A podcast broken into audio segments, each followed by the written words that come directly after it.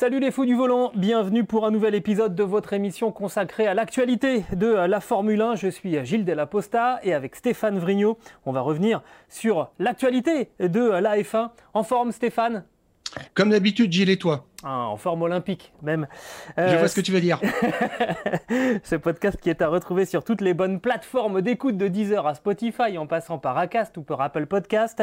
N'hésitez pas à nous donner 5 étoiles et à vous abonner. Et de cette manière, vous recevrez les nouveaux épisodes directement sur votre smartphone. Au sommaire, aujourd'hui, Max Verstappen a-t-il l'étoffe d'un héros, le néerlandais, qui est une sorte d'alliage de toutes les qualités des champions passés? On en parlera avec euh, Stéphane.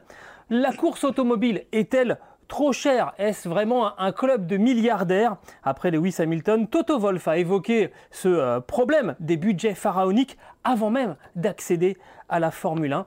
On reviendra justement sur ce, sur ce sujet. Et puis 378 km/h pour la vitesse la plus élevée en, Formule 1. C'était à, Bakou en 2016 pour Valtteri Bottas. Alors à quoi ça sert d'aller aussi vite en Formule 1 On se posera justement la, question. On débute notre podcast Les Fous du Volant aujourd'hui avec Max Verstappen. Avec cette question, est-il finalement, a-t-il l'étoffe d'un héros? Euh, on se pose cette question, Stéphane, parce que chez Honda, qui est donc le, motoriste de, l'équipe euh, Red Bull, on a carrément comparé le, néerlandais à Ayrton Senna. Et on sait que le Brésilien a été considéré comme un, dieu vivant euh, pour euh, le, motoriste nippon. C'est dire un peu l'idée qu'on s'en fait chez, Honda. Et du coup, comme il va arriver pour la première fois de sa carrière en leader du, championnat en, Azerbaïdjan, ben, on s'est dit c'est peut-être le, moment d'évoquer ce sujet. Alors, euh, est-ce que c'est est -ce c'est le, Sénat des, temps modernes, euh, d'après toi, Stéphane? Euh, Peut-être. On l'avait évoqué, souviens-toi, Gilles, en début de saison.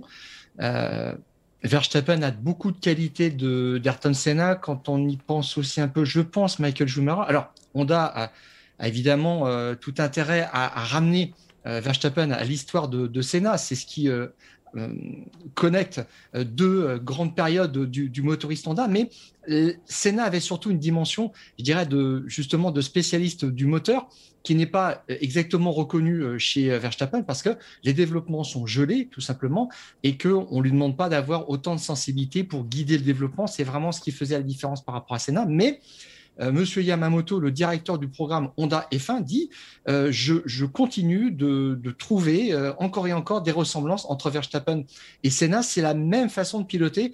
C'est quand même pas rien. C'est un sacré, un sacré compliment. Et finalement, ça c'est une petite remarque personnelle, je trouve que c'est d'autant plus surprenant d'avoir appris que Honda allait se retirer quand ils sont en contact d'un pilote qu'ils comparent à, Ayrton Senna. Honnêtement, euh, ça, c'est assez incompréhensible. Alors, euh, je le disais en, annonçant les, titres, euh, on, on, se dit que, en fait, Max Verstappen, c'est un peu un, alliage de toutes les qualités qui ont fait euh, les champions euh, précédents en, Formule 1. Est-ce que tu veux qu'on compartimente un petit peu euh, les, qualités Si on prend par exemple les, départs, Max Verstappen au, départ, à qui, il te fait, à qui il te fait penser? On sait qu'il gagne souvent des places au départ, en tout cas il en perd très très très rarement. en fait, le départ, c'est peut-être la première manifestation de son agressivité, ce qu'on lui reconnaît le plus souvent finalement, et ce qui fait quand même penser aussi à Senna, c'est-à-dire qu'il a tenté quelques manœuvres euh, radicales euh, cette année, spécialement euh, à Montmelo, où c'était ça passe ou ça casse, et c'était, on reconnaît vraiment le Senna là-dedans. Alors quand on dit ça, on, dit qu'effectivement il a, il a des qualités extraordinaires qui qu'on ne retrouvait pas, par exemple, chez un Jensen Button. On ne peut pas attribuer toutes les qualités à un champion du monde ou un champion du monde potentiel. Button, d'ailleurs, qui a dit euh, hier euh, qu'il euh, trouvait que Verstappen n'était pas aussi complet que Hamilton parce qu'Hamilton a été plusieurs fois champion du monde, mais c'est juste ça qui lui manque finalement. Mais c'est vrai que sur les départs, sur dans des phases de dépassement aussi. Il met beaucoup d'agressivité. C'est un petit peu encore euh, surprenant. Il s'est calmé dans ce secteur-là, mais c'est vrai que il y a un petit peu du du Sénat, il y a un petit peu aussi du Schumacher là-dedans parce que Schumacher ça frottait aussi un petit peu de temps en temps. Et c'est ce qu'on a vu depuis le début de la saison par rapport à Verstappen. Il prend toute sa place, il laisse le minimum aux autres pour respirer. Oui, sur les dépassements aussi, hein, on l'a vu, créer des choses, dépasser parfois à des endroits où on ne s'y attendait pas. Et moi, ça m'a rappelé un petit peu ce qu'on avait vu avec Lewis Hamilton, qui est arrivé. il y a des circuits qu'on connaît parfois depuis longtemps. Et hop, ben on tente un, dépassement. Et en, général, ces pilotes-là, euh, ceux qui ont cette classe-là, les, réussissent. Bon, pas toujours, mais, ça réussit quand même euh, régulièrement. Euh, cet inventeur en fait de, dépassement, de trajectoire, de solution pour emmener l'adversaire dans une zone où il sait ensuite qu'il va pouvoir prendre l'avantage. moi, je, je, ressens un petit peu le sentiment que j'avais quand on a vu Lewis Hamilton arriver en F1. Bah, c'est un pilote qui est bourré d'opportunisme. On l'a vu aussi à Montmelo sur le restart. Euh, euh, Hamilton, euh, bon, s'endormait un petit peu, c'est une façon de parler, mais lui, il a saisi tout de suite l'occasion. C'est c'est pareil, c'est Senna, c'est Schumacher, mais c'est pas du tout le style, par exemple, d'un Alain Prost qui, qui, attendait un petit peu, qui, qui attendait surtout le bon moment pour attaquer. Verstappen, avec Verstappen, la première occasion est toujours la bonne. Ça, c'est ça qui est extraordinaire, et c'est on dirait, je dirais, c'est, c'est pour ça qu'il faut euh, se dépêcher de l'admirer, parce que si vous aimez Hamilton, si vous avez aimé d'autres pilotes, si vous appréciez aussi Charles Leclerc, il faut reconnaître tout ce, talent aussi à Max Verstappen. Exactement. Dans les manœuvres de, de défense maintenant, est-ce que Max Verstappen te, te rappelle quelqu'un? Honnêtement, moi, je trouve que c'est pas dans la défense qu'il est, qu'il est le meilleur. c'est à travers ça qu'il a commencé à faire parler de lui. Euh, finalement, euh, sur euh, sa première saison avec Red Bull, hormis sa première victoire qui a été stupéfiante à, à Montmelo, il a saisi la première occasion avec une, bonne voiture. C'est ça qui est fabuleux. Mais c'est vrai que tout de suite, on a pensé à Schumacher qui avait obligé les instances dirigeantes à créer des, règles pour l'empêcher de louvoyer dans les lignes droites euh, dans des manœuvres de dépense de défense pour, pour euh, donc euh, contrecarrer des, tentatives de, dépassement de, ses adversaires. Et euh, Verstappen en a remis une couche là-dessus. Pendant des années, en fait, on se posait plus trop la question parce qu'il y avait une sorte de loi de la piste, un gentleman agreement. Il, a, il, a, il est arrivé, il a cassé tout ça en partant du principe que ce qui n'est pas interdit est autorisé. Et là, là-dessus, il a fallu aussi resserrer un petit peu les, repréciser les règles, mais comme exactement on l'avait fait à l'époque de Schumacher. Là, c'est là où il ressemble le plus plus à Schumacher cet opportunisme et finalement aussi euh, cette démarche qui, euh, euh, qui fait primer le résultat par rapport à la manière. Ça, c'était vraiment aussi dans l'ADN de Michael Schumacher. En, termes de stratégie aussi de, de, course, on sait que c'est un garçon. Alors là, on va pas pouvoir comparer avec, avec ceux qui n'étaient pas en liaison avec leur stand pendant, pendant la course, mais on sait que c'est un, un, garçon qui, voilà, prépare ses scénarios euh, avec son, équipe. Il n'arrive pas le dimanche matin en, disant bon alors on, fait quoi? Euh, alors là, je dirais qu'il suit un petit peu Red Bull comme euh, Schumacher suivait Ferrari. chez Ferrari, ils avaient des super stratèges, Luca Baldisseri, Rose Brown, qui avaient deux ou trois plans de course déterminés selon des scénarios possibles en, course. Et il faut choisir entre ces deux ou trois scénarios. Et euh, Verstappen, il est un petit peu suiveur quand même là-dessus, mais quand on lui propose un, plan, après, il est capable de, l'appliquer. Je dirais qu'il est très très fort là-dessus, mais il découvre quelque chose de différent cette année, c'est euh, appliquer des stratégies ou répondre à des stratégies quand on mène. C'est-à-dire que tout se passe dans, ton dos et tu, c'est pas toi qui es le déclencheur. Il aimait bien ces dernières saisons être euh, le chien dans le jeu de quilles. Il appréciait beaucoup ça. Il provoquait sans arrêt une Mercedes, il obligeait la première Mercedes à rentrer, puis la deuxième. Ça se passe plus comme ça. Et là-dessus, il est quand même aussi, il peut pas être comparé à Senna. Senna qui, euh, qui s'est quand même, je dirais oui, loupé euh, magistralement parfois parce qu'il écoutait mais religieusement ce que lui disait McLaren. Et quand les gars de McLaren ne sentaient pas le coup, bah, ça donnait des défaites retentissantes comme Mexico 90 face à, face à Prost qui était parti 13e. Donc euh, Verstappen là-dessus, c'est un fin stratège, c'est l'archétype du pilote moderne, c'est vrai, mais il n'en est pas encore au niveau d'Alain Prost qui pouvait lui faire changer son équipe de stratégie ou qui lui disait moi je ferais bien ça et on va aller là-dessus. quoi. Exactement. Euh, on va parler aussi, ça c'est un élément très important aujourd'hui, de la, de la communication. Tu disais, tu as répété à plusieurs reprises, hein, tu as parlé de l'agressivité euh, de, de, Max Verstappen. Il l'a été aussi dans, son, dans, son, dans sa communication euh, très très tôt dans, dans, sa carrière. Et finalement, ben, il s'est presque déjà assagi, je, je, trouve. Après Monaco, première fois qu'il est leader du championnat et, il relativise finalement cette, cette situation, euh, alors que on, imagine qu'il y a, allez, ne serait-ce que, que un an, euh, on aurait joué de la, grosse caisse hein, chez, euh, chez, Verstappen pour affirmer, un peu bomber, bomber le torse. Là aussi, il y, a eu une, il y a une sacrée évolution pour le néerlandais. Oui, alors là, ce qui, ce qui rejoint ce qui met au même niveau qu'Ayrton Senna, c'est peut-être parfois le déni de réalité, c'est-à-dire qu'il a sa vérité à lui, il voit midi à sa porte et, et terminé, circuler, il n'y a rien à voir. Tout ça parce qu'il a été aussi euh, euh, formé, euh, formaté même à, l'école de la course par son père, Jos Verstappen, qui a été pilote de Formule 1, qui a piloté chez Benetton, qui a fait un ou deux podiums en, Formule 1, donc qui a quand même des références. Et il l'a suivi, il lui a appris à, ne jamais douter. Et ce qui fait que dans, dans son mental aussi, il est construit comme ça. Et bah, il lâche des bombes de temps en temps. C'est vrai, comme Ayrton Senna pouvait le faire. Senna a traité un jour euh, Prost de, euh, euh, de couard, de, de, de lâche, comme ça, parce qu'il trouvait qu'il il s'engageait pas assez, que bon, il était un petit peu conservateur. Et, et, Verstappen, il met les pieds dans le plat. On avait vu à Austin en 2019, il arrive, il attaque l'institution Ferrari en disant bah, voilà, vous vous êtes planté, voilà ce qui arrive quand on arrête de tricher. Non, c'est énorme, énorme. Je pense pas qu'il le fera aujourd'hui. C'est ça, je pense qu'il a mûri aussi par rapport à ça. Mais tu noteras une chose, dans sa com, il a aussi évolué. Euh, Hamilton a tout fait pour lancer la polémique, il y est parvenu, la polémique de l'aileron flexible qui n'était pas très euh, réglementaire, on va dire, dans l'esprit du règlement au Grand Prix d'Espagne.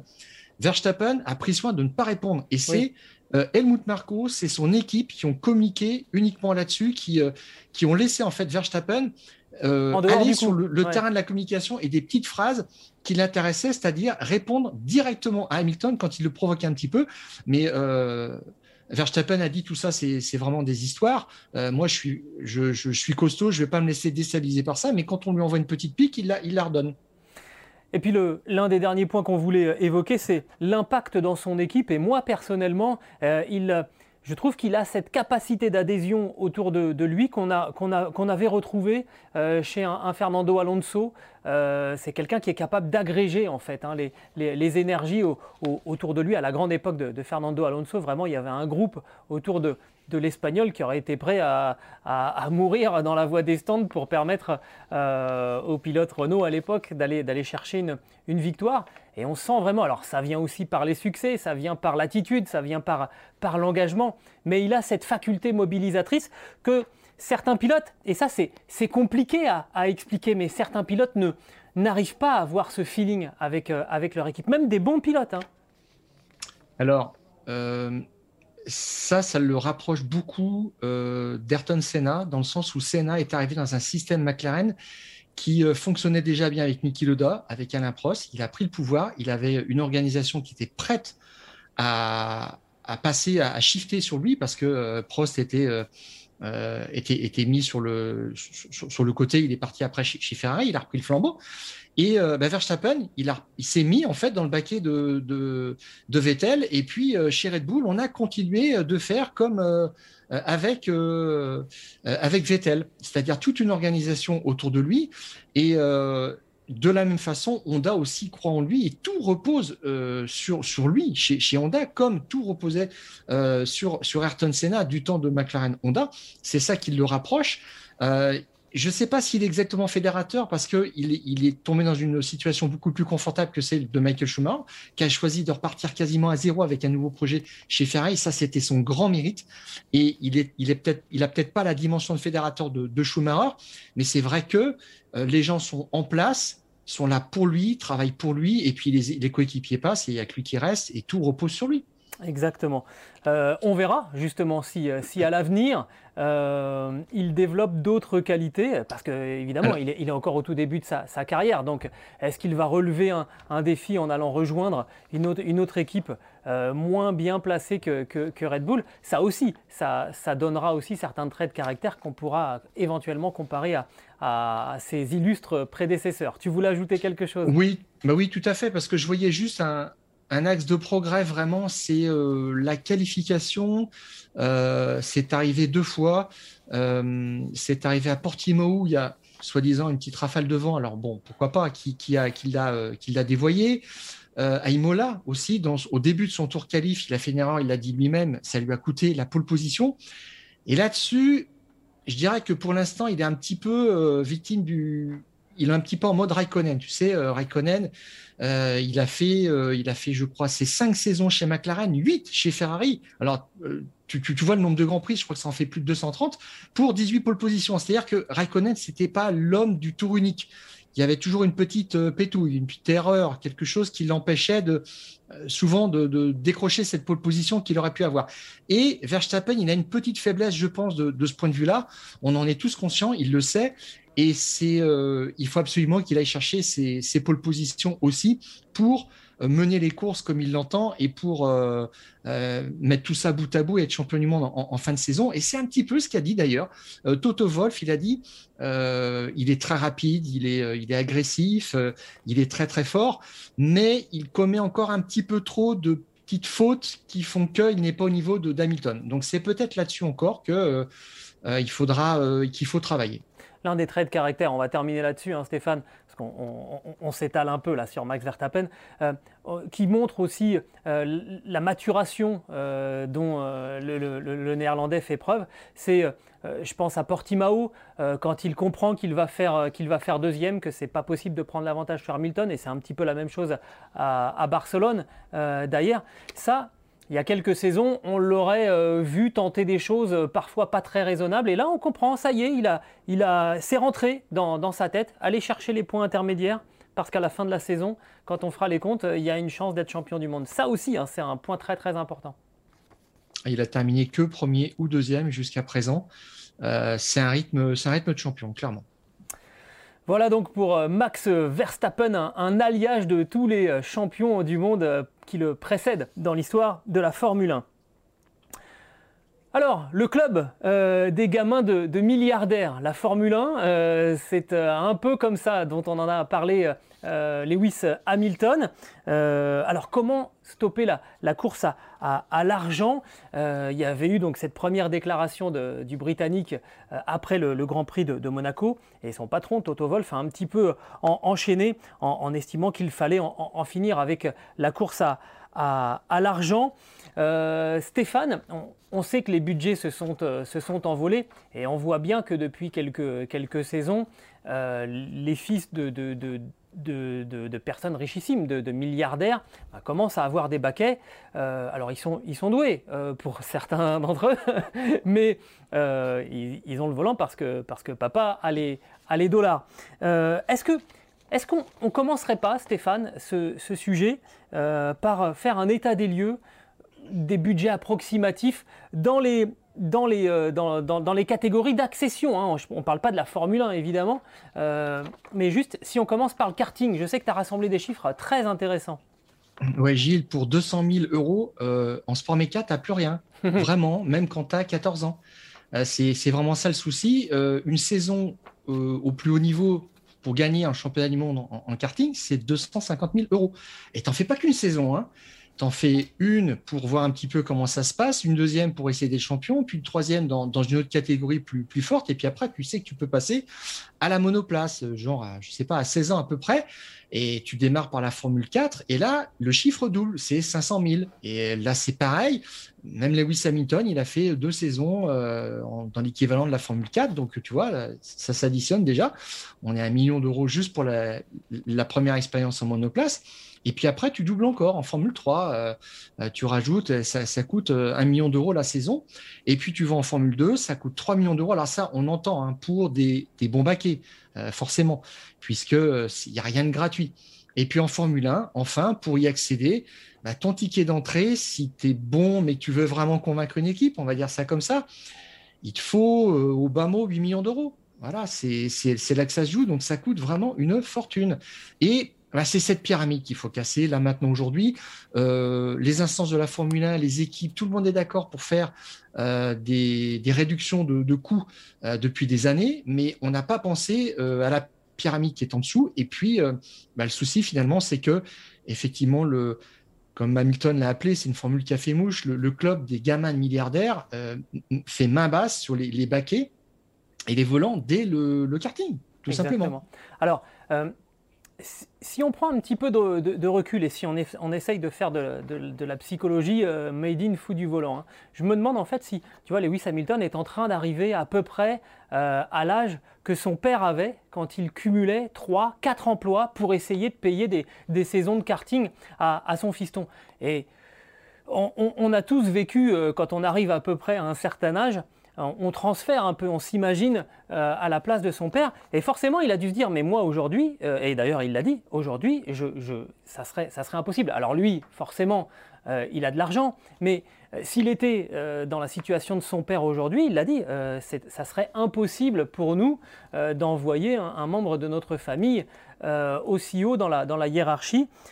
et en fait, quelque part, alors il met un coup de pied dans la fourmilière, mais euh, je trouve ça assez salvateur pour la F1 elle-même parce que la, Formule 1 est en train de se priver de potentiels Lewis Hamilton, de, potentiels pilotes euh, qui ne viennent pas de famille argentée et qui passent sous les radars parce que, pas de bon matériel et donc on ne peut pas, s'exprimer.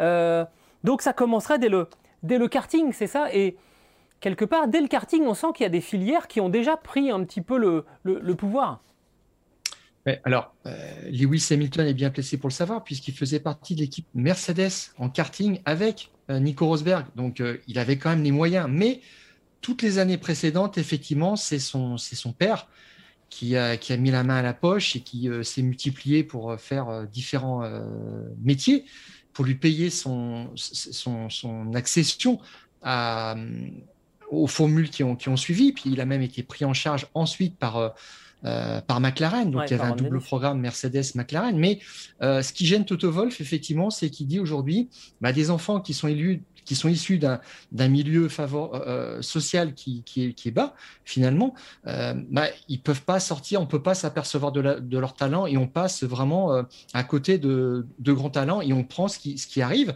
Alors, je dirais même que ça, c'est sur toute cette filière karting, F4, F3, F2 toutes, euh, les, bons volants, tous les bons baquets sont pris par euh, des pilotes qui ont certes du talent, mais beaucoup qui ont aussi euh, bah, des espèces sonnantes et trébuchantes. Alors par le biais de, de, filières qui ont été mises en place aussi en Formule 1, par, par le biais d'équipes, qui verrouillent tout ça finalement. Donc elle s'appelle Red Bull, elle s'appelle Mercedes. Ils ont compris que les talents, il faut les former très tôt, mais le souci, c'est que ça laisse plus de place pour les autres euh, pilotes. Alors, tout le monde est un petit peu responsable dans tout ça. Il faut s'asseoir autour d'une table et puis euh, euh, réformer complètement le système. Je regardais les, les champions de, de Formule 2 des dernières années, GP2, Formule 2, ils viennent tous en fait d'équipes les plus établies et qui ont des références et qui mènent des programmes et qui travaillent en collaboration avec des équipes de Formule 1 pour, pour, pour amener des, des pilotes formés euh, et prêts à gagner dans les deux ou trois ans qui suivent dans des grandes équipes. Oui, j'appuie ce que, ce que tu dis. En 2015, Stoffel Van Dorn, donc il était euh, dans la filière McLaren. En 2016... Il est chez ART, l'équipe de référence en, GP2, comme Dams, comme Prema. Oui. Tout à fait. Mais dans la filière, mais dans la filière Mercedes. Euh, Pierre Gasly, lui, était dans la filière Red Bull. Il avait gagné son titre en roulant chez, chez Prema. En 2017, euh, Charles Leclerc aussi chez Prema, mais dans la filière évidemment euh, Ferrari. Scott Russell, en, euh, George Russell. En, 2018, je confonds avec l'acteur, George Russell chez ART, tout comme Nick De Vries en 2018-2019. Donc là, pareil, filière Mercedes. Et puis enfin, l'année passée, Mick Schumacher 2020 chez Prema, donc mais dans la filière, dans la filière Ferrari. Mais quelque part, c'est pas les filières, parce que les filières, ça date depuis longtemps. On se souvient du volant Elf, qui est devenu ensuite la, filière ELF et qui a d'ailleurs euh, fourni pas mal de, pilotes français à, la Formule 1. Euh, le problème, c'est que c'est surtout l'augmentation des coûts des, petites disciplines du, karting. C'est sans doute là qu'il faut, aller, euh, qu'il faut aller revoir parce que les, filières, elles, repèrent ce qui s'illustre, mais si on n'est pas déjà à égalité sur la grille de, départ, on ne peut rien faire. Oui, c'est vrai qu'il y a peut-être un travail à faire là-dessus euh, aussi. Je ne sais pas comment est-ce qu'il faut s'y prendre, mais c'est certainement l'impulsion va être donnée par, euh, par les grands patrons d'équipe. Et, Toto Wolf le sait très bien, puisque lui, il est manager même personnel de George Russell, d'Esteban Ocon, euh, il était de, de Bottas, on lui a demandé de mettre ça un petit peu en, veilleuse, et donc c'est lui qui se charge. Euh, on l'a dit déjà ici, il a, posé 10 millions d'euros sur la table pour mettre Esteban Ocon dans, dans des bons baquets jusqu'à la Formule 1, et il a, il a même financé de façon directe ou indirecte son baquet chez Manor, son baquet chez Force India. Et, à l'époque, il disait c'est une question d'argent. On met pas forcément, euh, on sort pas forcément de l'argent. Enfin, mais euh, on, accorde des réductions, des choses comme ça. Euh, Force India était le, motorisé par, par Mercedes, donc Toto Wolff pouvait voilà faire des, arrangements comme ça. Mais à la fin, il disait à la fin, c'est toujours de l'argent. Et, et, et, il faut avoir la chance de rentrer dans une filière. Autrement, c'est fini, c'est terminé. C'est ce qu'a fait Red Bull. Et tout par delà. Et c'est un petit peu un souci. Mais je dirais que le, problème, moi, qui me pose aussi, c'est euh, finalement des, pilotes qui ont de l'argent et qui, euh, qui insistent en Formule 2 pour euh, forcer les portes. Je, pense à, cet exemple, mais vraiment extraordinaire, Julian Palmer, certainement un bon pilote, mais alors il a commencé en monoplace dans la Formule qui s'appelait Palmer Audi, monté par son père. Alors voilà, on n'est jamais mieux servi que par soi-même. Et puis derrière, quand même, il fait quatre saisons de GP2 et il paye son volant euh, chez Lotus, à tel point que Renault, quand il rachète Lotus, ils sont obligés de le reprendre parce que ça coûte trop d'argent de casser le contrat. Et donc lui, il arrive, il a tout verrouillé. Mais il est champion euh, en GP2 au bout de 4 ans, ce qui veut quasiment plus rien dire. Voilà, c'était euh, comme des Pantano, comme des, des, pilotes comme ça qui, qui ont écumé les, les, les, grilles de départ en, en, GP2 ou en Formule 2 et qui ont, qui ont forcé, qui, ont, qui sont parvenus en Formule 1. Donc ça veut dire qu'on prenait la place euh, d'un autre pilote qui aurait pu euh, se former aussi et donner quelque chose de bien. Et moi, je trouve que finalement, la Formule 2, ça devrait être un petit peu, il faut suivre quelques exemples existants, Moto 3. Euh, je, si c'est toujours le cas, mais on ne peut pas prendre une licence au-delà de 28 ans. C'est ça. C'est terminé. Tu vas faire autre chose. Tu parles donc de, la, on va dire, de, l'équivalent de la Formule 3 en, dans la filière moto, en fait, la, tout à Moto 3, qui est effectivement limitée. Il y a, il y a, un critère d'âge qui, qui, limite. Cela dit, Stéphane, euh, pour, te, pour te donner euh, euh, la contradiction, parce que c'est toujours intéressant, effectivement, il y a cette règle qui limite l'âge en, Moto 3, mais l'inflation des coûts en, Moto 3, elle est exactement la même que celle vécue dans les petites disciplines des sports à, quatre roues. J'ai même moi connu des, pilotes qui ont terminé leur carrière endettés et qui euh, ont parfois dû continuer à travailler ensuite dans la vie civile pour terminer de rembourser ce qu'ils avaient emprunté pour rouler euh, en, Grand Prix. Euh, avant ensuite de pouvoir commencer bah, à capitaliser comme on essaye tous de le faire dans une vie, dans une vie à, peu près, normale. Donc je ne sais pas si c'est vraiment la, la, vraie solution. Moi, je, me dis que si on veut imaginer une solution, il faut euh, absolument standardiser le matériel dans toutes les disciplines d'accession. Ça commence par, euh, par le karting euh, au niveau du championnat de France, au niveau des championnats d'Europe, au niveau des formules de promotion. Voilà, on fait du matériel standard, identique, et on vérifie à chaque course que personne ne rajoute un truc sur l'injection, sur le carburant, sur les pneus.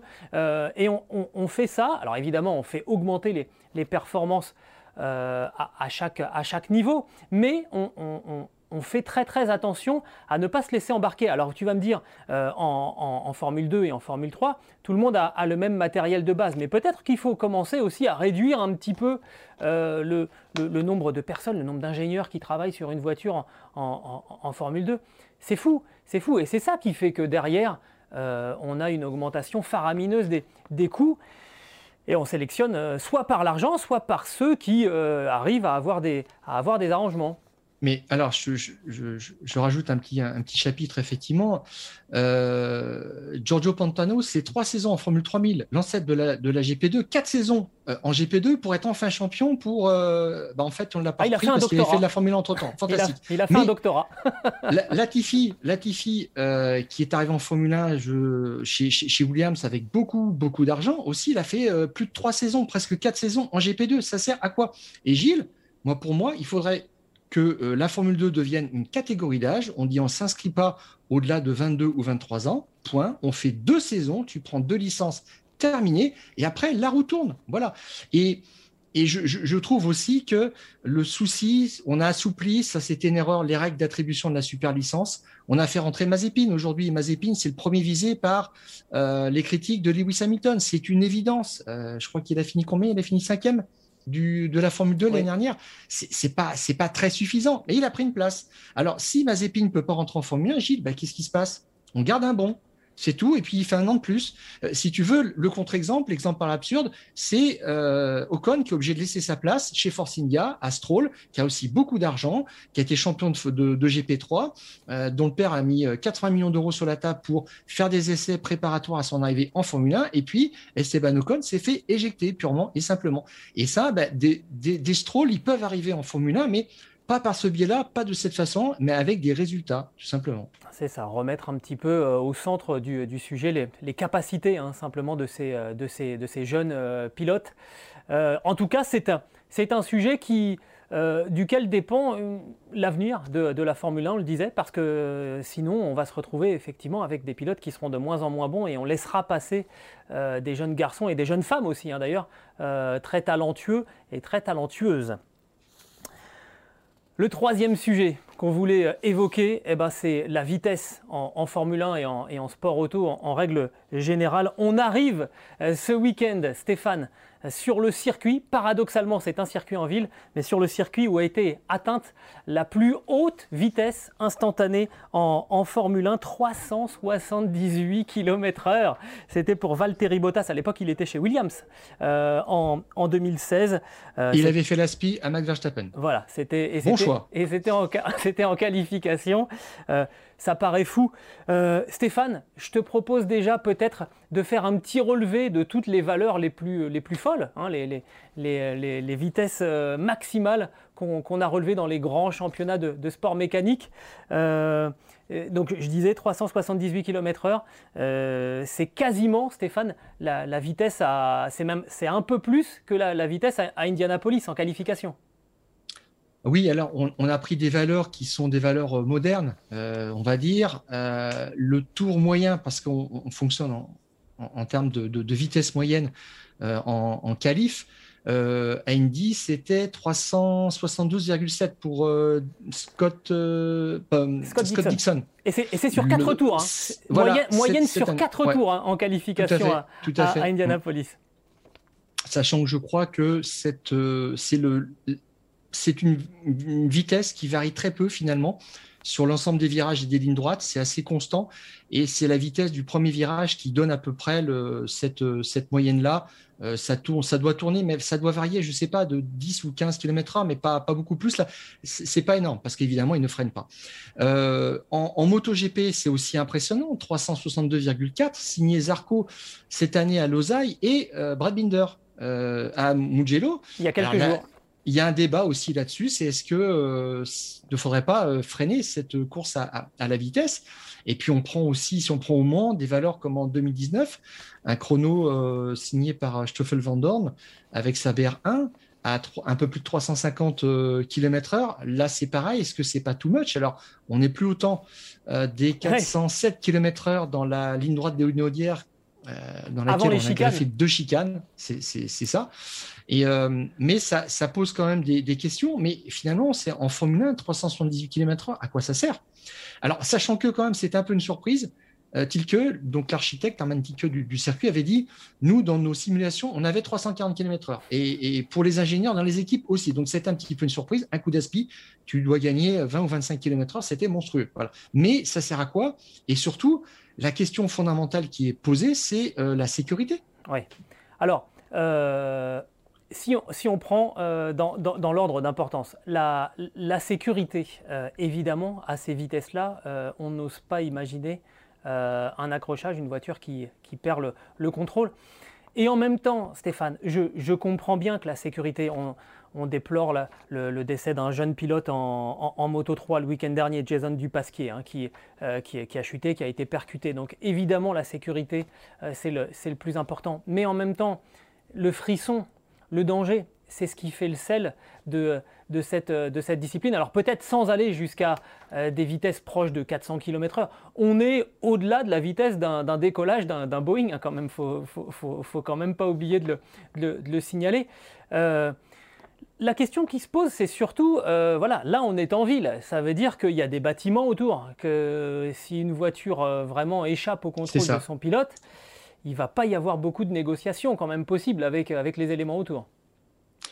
Bah surtout, ce qui nous fait peur, c'est des roues qui, euh, qui sont prises dans un phénomène euh, d'engrenage. Alors là, ça, fait un looping et ça part dans le décor. Le décor, c'est des bâtiments, c'est des grillages autour, mais derrière, il y a, du public.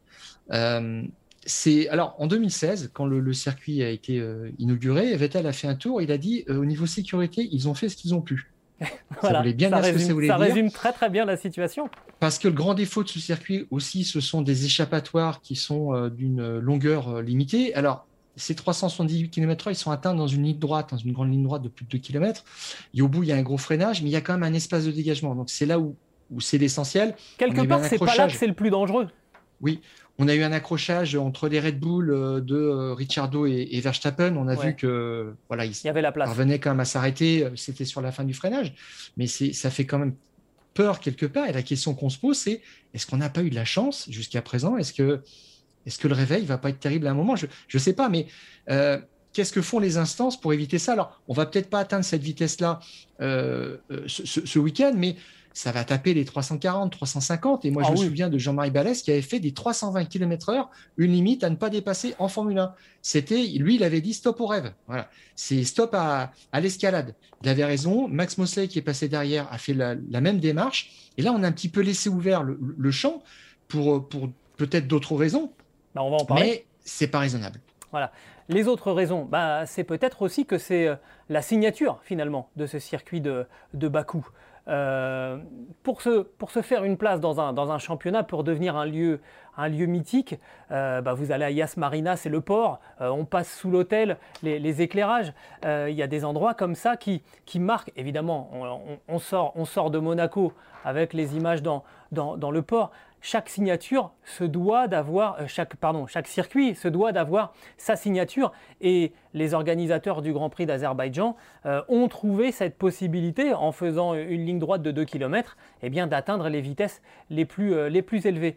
Je vais faire un parallèle, Stéphane, qui va complètement nous changer du, sport mécanique. Tout à l'heure, on parlait moto, on va encore s'éloigner un peu plus de, la Formule 1 en parlant saut à ski, parce qu'il y a une forme de compétition aussi chez les organisateurs et chez ceux qui finalement construisent les tremplins en saut à ski, il y a une concurrence infernale entre Vikersund en, Norvège et puis Planitza en, Slovénie pour avoir le record du monde. Donc finalement, on fait euh, le tremplin pour essayer de battre le record du monde. En ce moment, il est à Vikersund et euh, je, pense qu'on cherche un moyen du côté de Planitza pour essayer d'allonger la, distance. On est à 253 mètres 50 hein, pour euh, le, vol, à ski. Hein. c'est aussi, ça fait un quart de kilomètre en l'air. Bon bref, on va revenir au kilomètre heure et, à la Formule 1. Et en fait, c'est la signature de, de Bakou. C'est comme ça qu'ils ont trouvé finalement comment faire euh, de, ce, circuit et de ce rendez-vous, un truc un petit peu particulier. Oui, oui, euh, je te rejoins complètement sur cette analyse, Gilles. Euh, la ligne droite de Bakou, en fait, elle a été marketée. c'est la plus longue ligne droite d'un circuit dans le monde. Tout simplement, c'est plus de 2 km et ça a été voulu comme ça. C'est plus long que la ligne droite à Indianapolis. je, je, trouve que c'est plus une démarche qui est tellement inscrite aujourd'hui dans c'est plus c'est plus dans l'air du temps. Si tu veux, on va au Castellet, la ligne droite du Mistral a fait un kilomètre 8. Euh, on aurait pu aussi la laisser euh, indéfiniment, enfin dans, dans l'ère moderne de la Formule 1, mais ça n'avait pas tellement d'intérêt. Et puis à l'époque, on disait que c'était un risque, un vrai risque de sollicitation des moteurs et euh, de casse, euh, donc de coûts, etc. Et puis pour les pilotes, c'est pas très éclatant, on va dire ça euh, comme ça. Mais eux, ils l'ont voulu comme ça. Ils ont une démarche aussi de marketing. Souviens-toi, la première édition, c'est 2016. Ils l'appellent Grand Prix d'Europe. Donc là aussi, c'est pareil, il faut trouver quelque chose de spécial sur ce circuit. Et puis, ils sont contents aussi d'avoir le virage le plus étroit du championnat du monde. Le virage numéro 10, je crois, 7,60 mètres. Donc, c'est rien du tout. Vraiment. Et puis avec ça, ils font, ils font leur business parce que quand tu arrives dans un calendrier qui a déjà plus de 20 dates, il faut effectivement trouver des spécificités, mais des fois, ça, ça, ça a échoué. Alors, Sakir, c'était le premier Grand Prix, le Grand Prix du désert en 2004, c'était bien. Valence, euh, ils l'ont fait rentrer dans le calendrier en 2008. Ça devait être le Monaco 2. C'est un bide retentissant. Il y a eu des, choses comme ça. Singapour, c'était le Grand Prix de mi. Il faut inventer quelque chose. Il faut arriver avec un truc un peu spécial. Bakou, c'est la vitesse de pointe. Mais je, trouve que quand on pose la question au pilote, même Gasly dit euh, les pneus refroidissent, les freins refroidissent, et au bout, euh, quand on commence à freiner, euh, bah, c'est un peu tendu. quoi. Donc, il n'y a pas tellement d'intérêt. Et aujourd'hui, même, je dirais que dans les autres catégories de, de, sport mécanique, c'est pas ce qu'on recherche, la vitesse à tout prix. Non, bah, si on prend l'exemple de, l'endurance, hein, tu parlais tout à l'heure du, record de Stoffel Van Dorn à 350 km/h, on en est revenu en fait en endurance justement parce qu'on en était à 407 km/h pour Roger Dorchy en en, 1988 dans la ligne droite des Hilondières.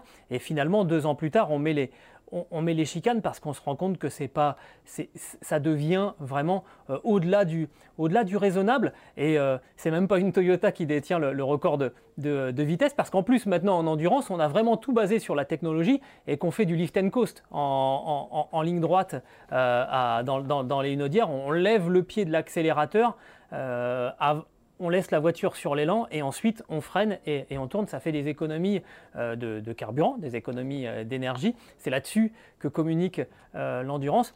La F1, c'est la performance, donc il faut aller chercher le plus de kilomètres heure. Mais effectivement, est-ce que c'est est -ce c'est raisonnable?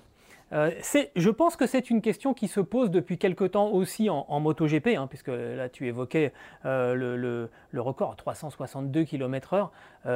Euh, au, Mugello, on se souvient d'une chute de Marc Marquez au Mugello, il avait eu, c'était un miracle, c'était un miracle qu'il s'en soit sorti, il avait eu une petite écorchure euh, là, euh, j'étais très ami avec celui qui préparait les casques de, Marc Marquez, je peux te dire que le casque il n'avait pas fière allure, il avait, fait, il avait fait son rôle, mais quelque part on se dit, est-ce qu'il va falloir un accident pour que les autorités interviennent? Ça serait dommage parce que c'est évident que, que ça devient des valeurs qui sont quand même extrêmement élevées. Oui, c'est euh, bon, bah voilà, c'est un coup marketing. Euh, Bakou, c'est la signature de Bakou. Tu, as bien dit le mot, euh, Gilles. mais Monza reste le temple de la vitesse parce que là, c'est pareil. Tu vois, on parlait de cette ligne droite où au bout, il y, a, quand même un échappatoire qui est pas très grand. Il ne faut pas que ça sorte dans la ligne droite, forcément, on, a, on, a, bien compris. Monza, c'est quand même autre chose. Euh, quand tu arrives euh, à plus de 300 km/h euh, et que tu as une parabolique à, négocier, c'est quand même autre chose. C'est une vraie partie de pilotage. Et moi, ce que je trouve, c'est que cette ligne droite, c'est une défaite du pilotage. Voilà. Est-ce que je peux me permettre un jeu de mots en disant que finalement cette course au kilomètre heure à bas coût risque à terme de coûter cher? Tu peux sera une punchline. Je la sentais venir. voilà. Euh, on, on, on, va, on va d'ailleurs conclure hein, sur, ce, sur ce Grand Prix d'Azerbaïdjan en donnant euh, les informations euh, à, à, ceux qui nous, à ceux qui nous écoutent. donc les, les, essais libres 1 à partir de 10h30 vendredi, la, les qualifs samedi à 14h et le départ de la course sera lui également à, à 14h dimanche. Ce podcast qui est à retrouver sur toutes les bonnes plateformes de Deezer à Spotify en passant par Acast et par Apple Podcast. N'hésitez pas à nous donner 5 étoiles et puis à vous abonner. Et comme ça, la prochaine fois qu'on se retrouvera avec Stéphane, qu'on refera le monde de la Formule 1, eh bien, vous retrouverez la nouvelle édition des Fous du Volant directement sur votre smartphone ou votre tablette. Stéphane, on a tout dit? Euh, pas tout, mais j'espère. Il faut s'arrêter à un moment. voilà.